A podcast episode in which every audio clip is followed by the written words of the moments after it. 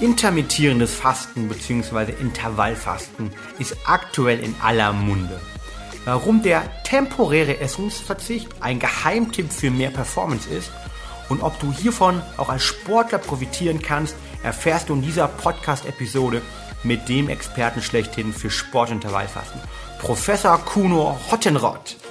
Kuno ist einer der führenden Sportwissenschaftler in Deutschland, Autor zahlreicher Bücher und Experte schlechthin für das Thema Sporternährung und Leistungsdiagnostik im Spitzensport.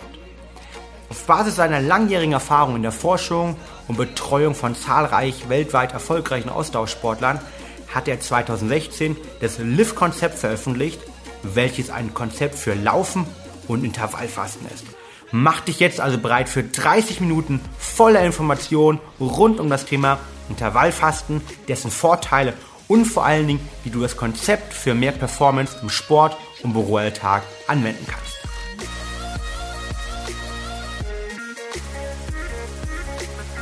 Willkommen zu Talking Brains, The Art of Mental Performance, dein Podcast rund um mentale Leistungsfähigkeit, Konzentration und Schlafoptimierung. Du willst noch mehr aus dir herausholen, egal ob beim Training, im Büro oder im Hörsaal? Bleib dran und get shit done.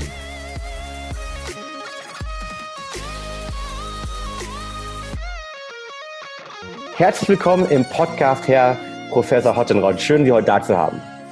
Ich grüße Sie. Schönen guten Tag. Grüß Sie. Ähm, ich persönlich beschäftige mich mit dem Thema intermittierendem Fasten ja schon länger und habe das Gefühl, dass es gerade auch durch ähm, ja, verschiedene Medien geistert. Im Stern habe ich einen Bericht gesehen, im Spiegel neulich, sogar in der Bildzeitung.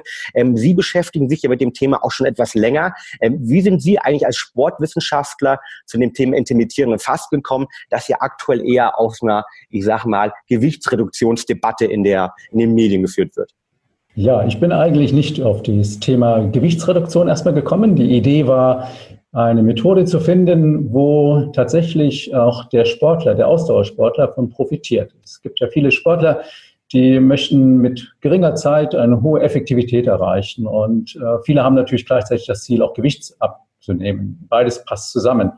Und ich hatte mich natürlich sehr theoretisch mit dieser Thematik auch beschäftigt und habe natürlich gewusst, ähm, dass natürlich ein Training unter bestimmten Bedingungen hochwirksam ist. Und dann fand ich die Methode Intervallfasten, also unterbrechendes Fasten, als die Methode der Wahl für eben gerade Leistungssportler, aber auch Gesundheitssportler, die beide Ziele äh, erreichen wollen. Einerseits Leistungsverbesserung, andererseits Gewichtsabnahme. Und darauf aufbauend habe ich eine große Studie durchgeführt. Da werde ich sicherlich noch mal einiges zu sagen. Das war mein Einstieg eigentlich dazu. Definitiv. Ähm, vielleicht können Sie am Anfang nochmal für diejenigen, die sich nicht hundertprozentig sicher sind, ähm, was ist, erklären eigentlich, was ist intermittierendes Fasten bzw. Intervallfasten? Gibt es da einen Unterschied oder was ist es genau eigentlich? Ja, Fasten heißt ja Verzicht auf Nahrungsaufnahme. Das kann man über einen gewissen Zeitraum machen, über mehrere Tage, mehrere Wochen. Und intermittierendes Fasten heißt im Prinzip, dass ich das Fasten unterbreche. Dass ich also mehrere Phasen habe, wo ich faste und nicht faste das gibt es in verschiedenen Modellen, die man nun durchführen kann. Viele sagen schon, 16 Stunden nichts essen ist schon eine Fastenphase und acht Stunden dann für Nahrungsaufnahme, also das Modell 16-8. Oder es gibt das Modell 5-2, also fünf Tage in der Woche esse ich normal und zwei Tage fastig. Oder es gibt Alternate Fasting, das heißt ein Tag Fasten, ein Tag Essen, ein Tag Fasten, ein Tag Essen. Hm. Und ich habe ein eigenes Konzept entwickelt. Ein Konzept entwickelt, was eben gestuft ist, äh, was mit Halbtagsfasten beginnt, dann Ganztagsfasten, auch dann zwei Tage Fasten, aber in Verbindung mit Training und mit Sport. Und dieses Modell ist eben tatsächlich sehr hocheffektiv in Bezug auf Gewichtsabnahme, aber auch in Bezug auf Leistungsfähigkeit zwei, zwei spannende Punkte, die Sie gerade gesagt haben. Also äh, Gewichtsabnahme, Leistungsfähigkeit, ähm, Leistungsfähigkeit beim Sport natürlich. Ähm, kann man diesen ganzen Bereich aber dann natürlich auch auf die Leistungsfähigkeit im Büro und in anderen Bereichen transferieren? Absolut, absolut. Ich selber habe mich natürlich anstecken lassen vom intermittierenden Fasten, habe das alles ausprobiert und äh, habe festgestellt, dass ich an den Tagen, wo ich das Intervallfasten mache, ich trinke natürlich auch sehr viel grünen Tee dazu, dass ich wahnsinnig leistungsfähig bin. Also ich kann im Prinzip eine Vorlesung nach der anderen halten, ich kann diskutieren in Seminaren und meine Konzentrationsfähigkeit ist extrem gut. Und wenn man sich wissenschaftlich damit beschäftigt, stellt man natürlich fest, das hat auch Hintergründe. Ja, also wir, unser Gehirn braucht nicht fortwährend Zucker, viele immer sagen, also wir brauchen Zucker um Gehirnleistung. Nein, unser Gehirn kann auch ohne Zucker hervorragend äh, leisten und äh, ist also leistungsfähig. Und gerade wenn man das vielleicht von der Historie nochmal betrachtet, da gibt es auch viele Hinweise, dass wir besonders leistungsfähig sind, auch kognitive Leistungen erbringen können, wenn wir in einem Fastenzustand sind. Also wenn man in die Tierwelt schaut, äh, wenn das Tier zum Jagen geht, ist es sehr hungrig. Also von daher muss es dort ja besonders leistungsfähig sein, sonst könnte das Tier gar nicht auf die Jagd gehen, auf die Pirsch gehen. Ähm, also wir sehen aus ganz verschiedenen Hinsicht, ähm, dass ähm, der Hungerzustand eigentlich ein Zustand ist, wo wir eine hohe kognitive Leistungsfähigkeit haben. Das haben natürlich andere auch schon festgestellt, wie beim Heilfasten, oder gibt es viele Berichte dazu. Aber interessant ist, wenn man äh, tatsächlich selber auch die Erfahrung nochmal zusätzlich macht, ist man absolut davon überzeugt und ich faste nach wie vor ein, mindestens einen Tag in der Woche, wo ich eben ähm, die positiven Effekte einfach dann auch für mich nutze. Genau diese positiven Effekte habe ich persönlich auch bei mir festgestellt. Also ich habe diese, was hier am Anfang sagt, 5-2-Methode ähm, auch schon mehrmals ausprobiert. Das bedeutet halt, wie gesagt, wie Sie schon gesagt hatten, fünf Tage ähm, im Normalessen, zwei Tage gar nichts essen. Persönlich finde ich es eine, eine, relativ harte Methode, auch weil man dann zwei Tage genau äh, verzichtet und ist wahrscheinlich im Vergleich zu diesem Stundenfasten glaube ich, nochmal eine deutlich ähm, härtere Methode, aber auch effektiver. Und ähm, Sie haben die Gehirnleistung angesprochen. Ähm, darauf würde ich ganz gerne nochmal eingehen. Bedeutet das also, dass ich ähm, auch in dieser Fastenzeit direkt Ketone bilden kann, die als alternative Energiequelle ja dienen? Oder ähm, wie greift der Körper dann sozusagen auf Energie zurück? Ja, sicherlich. Die Ketogenese spielt dort eine ganz große Rolle.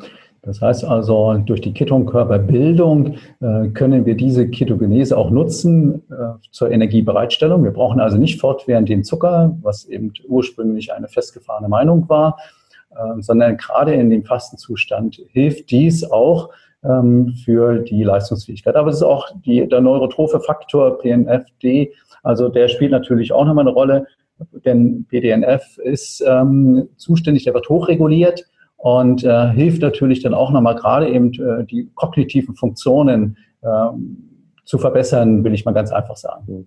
BDNF ist, kann man vielleicht verstehen, als äh, Wachstumshormon des Gehirns oder ja, wie ja. Neurotropher Faktor, der eben tatsächlich ähm, ja als Wachstumsfaktor fürs Gehirn könnte man sagen, aber er trägt natürlich nicht zu einem äh, Massenzunahme des Gehirns bei, sondern er leistet besser die funktionelle Fähigkeit des Gehirns. Also von daher ist man die kognitive Funktion ist einfach hochreguliert. Das bedeutet, ich habe äh, definitiv, wenn ich ähm, längere faste, eine Ketonproduktion, äh, wo ich mehr Energie habe und eine, eine verbesserte äh, BDNF-Produktion. Ähm, das kann man auf jeden Fall schon mal festhalten. Absolut, ja, absolut. Und ähm, das tritt ein nach ja, deshalb sagt man schon, also man sollte schon acht Stunden in einem Fastenzustand sein, dann tritt das besonders stark ein und es hält natürlich dann auch, wenn man länger fastet, ohne Pause auch an. Aber ich bin mehr ein Befürworter des intermittierenden Fastens, ähm, weil es mehr ein Lebenskonzept auch sein kann. Weil Sie haben ja eben selber schon gesagt, zwei Tage Fasten, das ist schon hart. Definitiv. Ja, ja. Heilfasten mit acht Tage und zehn Tage, das ist noch härter. Und sowas macht man vielleicht einmal im Jahr. Aber intermittierendes Fasten, wenn man einen Tag in der Woche oder vielleicht auch dann irgendwann noch einen zweiten Tag, äh, das kann man tatsächlich dann auch in seinen Alltag immer wieder einbauen. Und man freut sich natürlich, wenn man abends auf einer Party war, hat sehr viel gegessen äh, und dann sagt man, okay, ich kann auch viel essen, weil am nächsten Tag habe ich ja meinen Fastentag und reguliere das alles wieder. Also das passt eigentlich sehr schön zusammen. Hm. Okay, ähm, das bedeutet, ähm, das intermittierende Fasten ist im Vergleich zum normalen Fasten auch eher eine praktikable Variante, langfristig mit den positiven Aspekten sozusagen des Fastens umzugehen und diese auch zu genießen. Ähm, Absolut. Wenn wir über positive Aspekte sprechen, ähm, wir haben jetzt schon die geistige Leistungsfähigkeit angesprochen. Was sind denn noch weitere positive Aspekte, die ähm, beim intermittierenden und Intervallfasten passieren auf den Körper einwirken, also biochemischer Art. Ähm, was, was passiert da eigentlich? Ja, grundsätzlich ist ja während des Fastenzustands haben wir eine verminderte Insulinausschüttung. Das ist ja natürlich auch immer recht wichtig. Ja, vermehrte Ketonkörper haben wir schon angesprochen. Wir haben natürlich auch ähm, erhöhte Insulinsekretion, ähm, Sensibilität in der Leber. Es gibt also eine ganze Reihe von äh, Prozesse, die vor allem in der Entzündungsreaktion stattfinden. Die Inflammation äh, wird herabgesetzt. Und das ist auch ein ganz wesentlicher Punkt für Sportler ähm, und auch für Menschen, die grundsätzlich eine leichte Entzündungsreaktion im Körper haben. Dafür gab es auch das Heilfasten, aber selbst durch das intermittierende Fasten hat man ganz klar festgestellt, dass die Entzündungsreaktionen deutlich äh, reduziert sind. Wir haben festgestellt auch zum Beispiel, dass der Blutdruck sich äh, bei Menschen, die einen erhöhten Blutdruck haben, dass der Blutdruck sich gesenkt hat, der Ruhepuls ist äh, niedrig gegangen. Ich habe die Herzfrequenzvariabilität gemessen, ein Indikator für Stress. Auch dort konnten wir feststellen, also dass äh, die Stressreaktion geringer ist. Also die Menschen, die intermittierendes Fasten durchgeführt haben, stressresistenter geworden sind. Also auch das ist ein ganz wichtiger Punkt. Also es gibt wirklich eine ganze Reihe von ähm, Prozessen, die durch so ein Fasten ausgelöst werden. Und ich gerade, ich denke, heute in unserer ja, Zeit, wo wir meistens mit zu viel Nahrungskonsum unterwegs sind, ist das eine ganz wichtige Methode. Wow, da haben Sie, äh, glaube ich, unglaublich viele, viele Ansätze gesagt, auch auf die, die ich gerade mal eingehen will, weil sie, glaube ich, so ähm, wichtig auch sind für den Körper. Also die Insulinsensibilität nimmt natürlich zu halt. Und wir haben ja alle äh, letztendlich einen, oder viele Probleme, äh, gerade wenn man sich natürlich westlich orientiert ernährt, zu viele Kohlenhydrate. Ähm, das bedeutet, wäre dann intermittierendes Fasten und Intervallfasten auch eine Möglichkeit für Leute, die in eine ich sag mal, Diabetes schlittern, sozusagen die Sensi äh, Insulinsensibilität wieder zu erhöhen? Absolut. Es gibt auch Hinweise dafür. Also ich habe aus verschiedenen Berichten, die ich äh, jetzt erhalten habe, auch auf, auf der Basis meines Buches, viele ähm, Kommentare. Und dort haben sich auch äh, Menschen gemeldet, die einen leichten Diabetes hatten und dann gesagt haben, ja, ich, mein Diabetes ist eigentlich nicht mehr erkennbar. Natürlich ist das nur bei Diabetes Typ 2, wenn er nicht komplett ausgeprägt ist, aber sicherlich kann man dort ähm, positive Effekte erreichen. Also das äh, ist das, die eine Ebene, die ja grundsätzlich ähm, auf äh, gesundheitliche Parameter äh, zu nennen sind, aber nicht vergessen darf man, dass eben äh, das Intervallfasten eben nicht äh, so etwas ist wie ein, eine, eine Diät. Denn bei den Diäten wissen wir immer nach wie vor, den Jojo-Effekt. Und dann habe ich kurzfristig eine Diät durchgeführt oder auch mal ein hartes Intervallfasten, ein hartes Fastenprogramm und hinterher äh, wissen wir alle, bin ich wieder im alten Zustand. Mhm. Und deshalb Leider, ich, ja. das ist genau der Punkt. Und deshalb sage ich, hier ist etwas mit dem Intervallfasten, was ich eben tatsächlich eigentlich ähm, über Jahre hinweg durchführen kann. Ja? Das ist das Besondere daran. Das Besondere daran, ähm, definitiv, und das Besondere ist ja auch, was Sie vorher gesagt haben, dass es sich auf die, die Stress-Response ähm, oder den Stress-Response positiv anscheinend auszuwirken ähm, ähm, tut. Ähm, ich war gerade an der Sporthochschule Köln und da war das Thema Herzfrequenzvariabilitätsmessung im Leistungssport, im Spitzensport auch ein großes Thema. Es kommt immer mehr an. Ähm, gibt ja auch die Möglichkeiten, das äh, durchaus mittlerweile bis eine oder andere ähm, Gadget, Wearable, Aurora-Ring etc. mittlerweile im privaten Kontext zu machen. Vielleicht können Sie da noch mal erzählen, warum ähm, hilft ähm, Intervallfasten eigentlich ähm, dem Körper besser mit Stress umzugehen? Weil meine Hypothese wäre jetzt, man setzt den Körper ja erstmal unter Stress. Ähm, dadurch, ja. dass man ihm ähm, letztendlich ähm, ja, Ernährung entzieht und eher in den, in den Hungermodus geht. Ja, besonders hat äh, das Fasten eine Wirkung auf den Parasympathikus. Der Parasympathikus ist ja unser Entspannungsnerv, so will ich mal sagen. Der Sympathikus ist mehr für die Aktivierung. Und durch das äh, Fasten lösen wir natürlich zunächst erstmal Stress aus, aber in der Folge haben wir eine stärkere Aktivierung des Parasympathikus. Der Nervus vagus schüttet also verstärkt Acetylcholin aus und damit ähm, haben wir eben eine deutlich bessere Entspannung. Wir schaffen im Prinzip Ressourcen für die Stressverarbeitung. Ein erhöhter Parasympathikus, ein erhöhter, wenn der Nervus vagus aktiver ist, äh, hilft das natürlich äh, gerade in der Entspannungsphase, äh, den Körper vom Stress, ich sage mal in Anführungsstrichen, zu befreien. Wir sprechen ja gewissermaßen von einer sympathiko-vagalen Balance. Und ähm, deshalb kann ich diese Balance eigentlich nur herstellen, wenn ich auch mal in einer Dysbalance bin. Und das ist immer genau das kleine Spielchen. Ja, Sport führt ja auch erstmal gewissermaßen zu einer Auslenkung der Funktionssysteme und ich reguliere sie wieder ein und habe dann später ein höheres Niveau. Und genau das passiert eigentlich auch beim Intervallfasten. Gut, das bedeutet ähm, also, wenn ich Stressreaktion trainieren möchte und wenn ich sozusagen besser mit Stress umgehen möchte, dann ist intermittierendes Fasten definitiv ein Mittel, um meinen Körper darauf anzupassen und die Herzfrequenzvariabilität zu erhöhen. Definitiv. Optimaler natürlich. Ich verbinde das Gesamte nochmal mit Sport. Genau. Dann ist wunderbar. die natürlich noch viel, viel höher. ja, wenn wir diese Kombination, also vor allem im Austauschsport, hat dann natürlich noch einen deutlich höheren Effekt.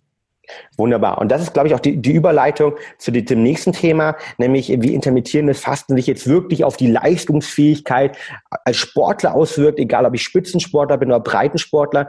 Sie haben es am Anfang schon angedeutet. Ähm, Sie haben dann eine sehr spannende Studie gemacht und haben sich mit dem Thema Leistungsfähigkeit im ähm, Hungerprozess beziehungsweise bald im intermittierenden Fastenprozess beschäftigt. Was kam daraus? Bin ich leistungsfähiger? Kann ich leistungsfähiger werden, wenn ich faste? Ja, absolut kam das heraus. Wir haben 80 äh, Teilnehmer untersucht. Wir haben wir in vier Gruppen eingeteilt. Ein, 40 in eine Intervallfastengruppe, 40 Nicht-Intervallfastengruppe. Diese Gruppe dann nochmal doppelblind in eine Verum-Placebo-Gruppe. Die einen haben noch zusätzliche Mineralien bekommen, die anderen haben nicht Mineralien. Das was mal zum Studiendesign. Es kam eindeutig heraus, dass die Gruppe die das Intervallfasten durchgeführt haben, erstens mehr Gewicht abgenommen haben. Okay, das würde jeder erwarten, aber ihre Leistungsfähigkeit signifikant mehr gesteigert haben als die Gruppe, die eben das Trainingsprogramm absolviert hat, ohne Intervallfasten. Ein weiterer Effekt, der noch hinzukam, der ist ganz interessant, dass die Gruppe zusätzlich, die nur noch begleitend Mineralien aufgenommen haben, nochmals erhöht eben äh, Körperfett abgebaut haben. Und das begründet sich auch beim Fasten ist es häufig das Problem, gerade wenn man länger fastet, äh, die Übersäuerung. Und ähm, gegen diese Übersäuerung muss man eigentlich etwas tun. Bei den Heilfasten, Buchinger hat empfohlen, viel Saft zu trinken. Ja, das ist eben die andere Methode. Äh, wir wollen aber jetzt nicht viel Energie aufnehmen, um, um, um basisch wirksam zu werden. Und deshalb ist es eben auch sinnvoll, begleitend dann zusätzlich äh, Mineralien aufzunehmen. Und das erhöht dann nochmal zusätzlich den Effekt auf die Gewichtsabnahme. Welche also, Mineralien sind das, wenn ich unterbrechen darf? Äh, ein Cocktail ja. gewesen oder Magnesium oder was wurde da genommen? Ja, es wurde im Prinzip äh, Magnesium, Kalium, Natrium, also ein Basika-Präparat, was eben diese Substanzen enthält und basisch wirksam wird.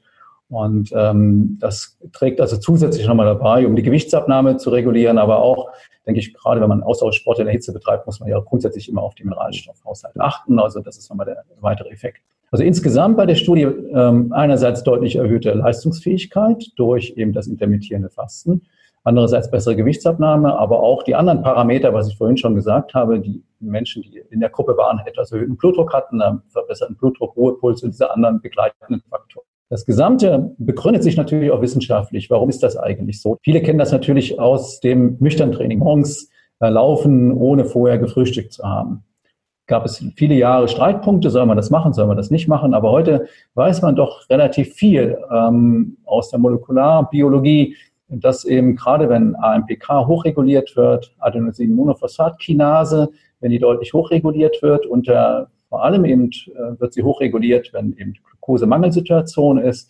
dann ähm, trägt das zu einer verbesserten Mitochondrienbiogenese bei und das ist ja genau ein wichtiger Punkt, der eben die Adaptation im Ausdauerbereich mit befürwortet und begünstigt. Es gibt noch viele weitere Randfaktoren, die ich jetzt an der Stelle nicht erwähnen möchte. Ähm, aber entscheidend ist, ähm, dass es wissenschaftlich eindeutig auch belegt ist, äh, dass wir Austauschsport unter möglicher energetischen Mangelsituation wirksamer ist. Hm. Das heißt, in der Studie wurden auch Austauschsportler, beziehungsweise es gab äh, Leistungstests äh, auf, auf dem Fahrrad oder, oder wie wurde konkret die Leistungsfähigkeit dort gemessen?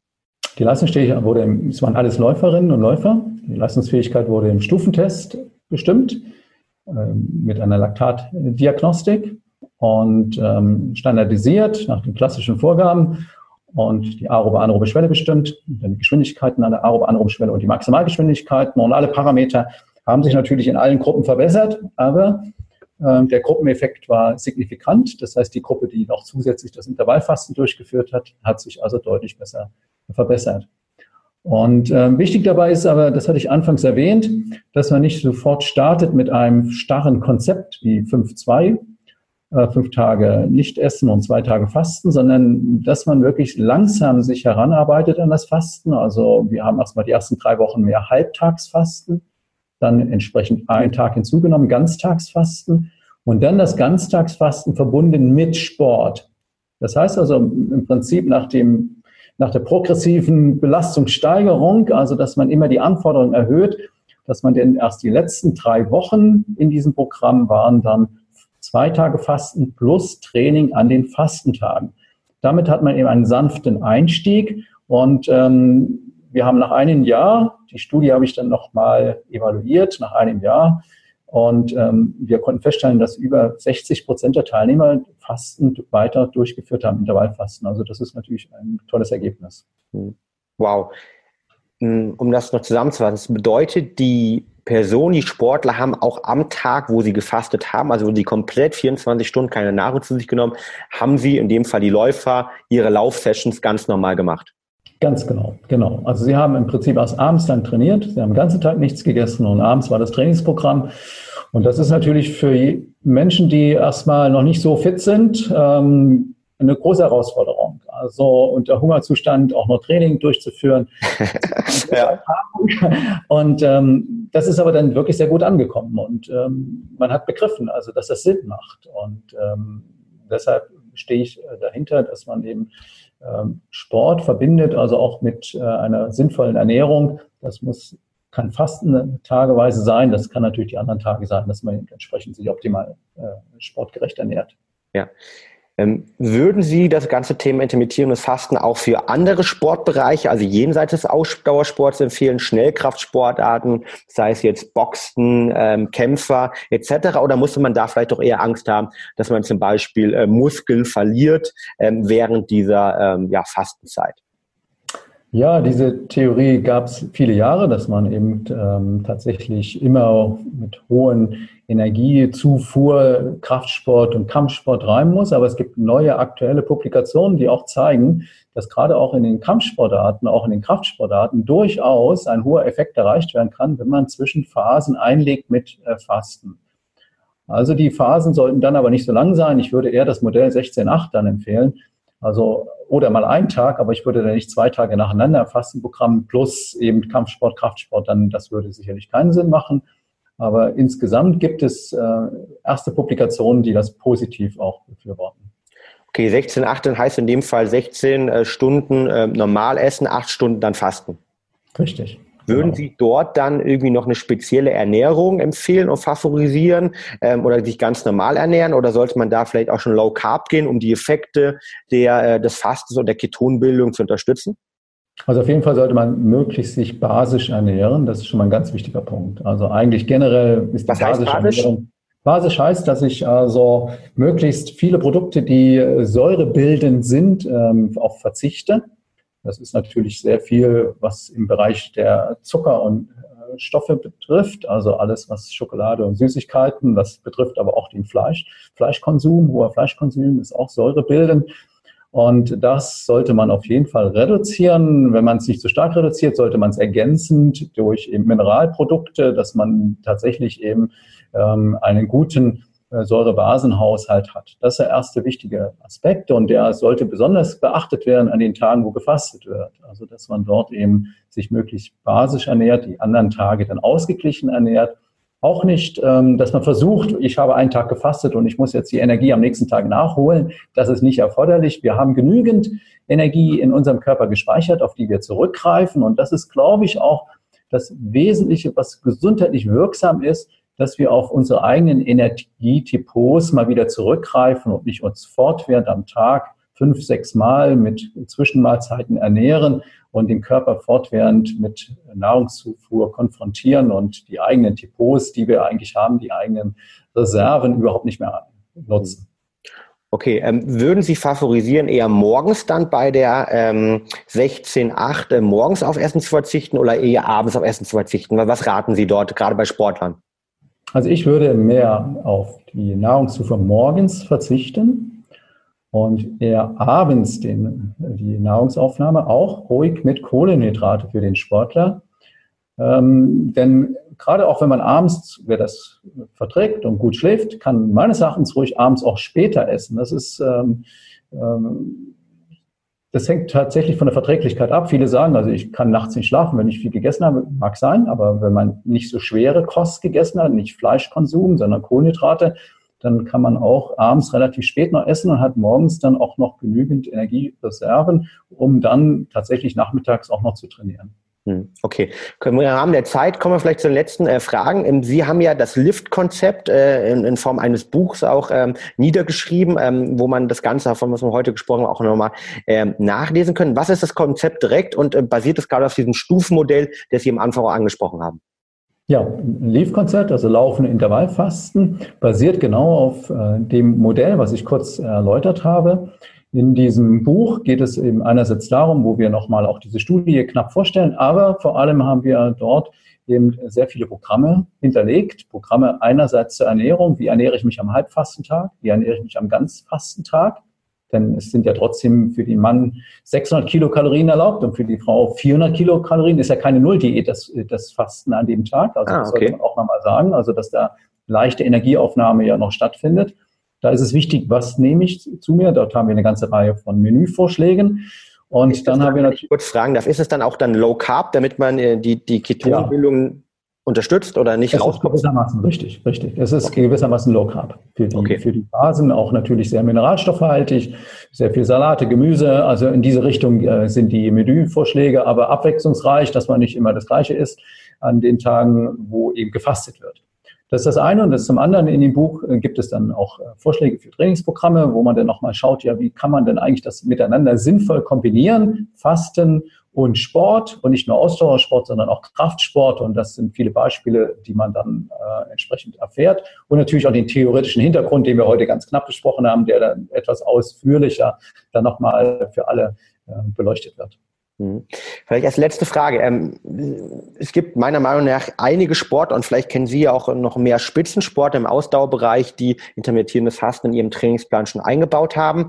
Ähm, wenn ich jetzt Sportler bin, ähm, gerade vor allem im Ausdauersport und starten möchte, was sind denn so die ersten Schritte, die Sie persönlich raten und was sollte man auf keinen Fall machen, wenn man starten möchte? Abgesehen davon, dass man natürlich Ihr Buch äh, sich äh, definitiv da gute Ansätze findet, was ich auch sehr empfehlen kann und äh, wie ich auf Sie auch aufmerksam geworden bin.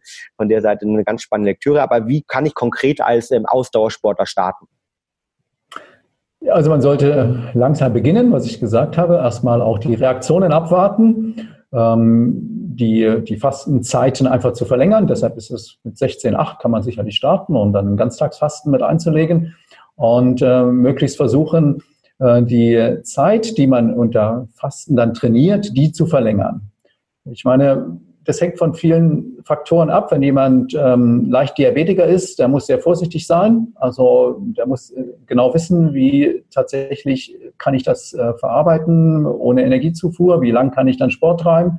Aber auch viele Menschen, die sechsmal am Tag gegessen haben, die sind auch schon relativ schnell auf den Hungerast, wenn sie mal zwei Stunden nichts gegessen haben und dann noch Sport treiben. Also jeder muss so erstmal für sich eine Anamnese machen und schauen, also was passt für mich, wie kann ich langsam mich herantasten und natürlich alle, die schon viel Sport und fit sind, die können eigentlich auch etwas stärker gleich einsteigen. Die können natürlich den ganzen Tag fasten und dann am Ende auch das Training noch durchführen.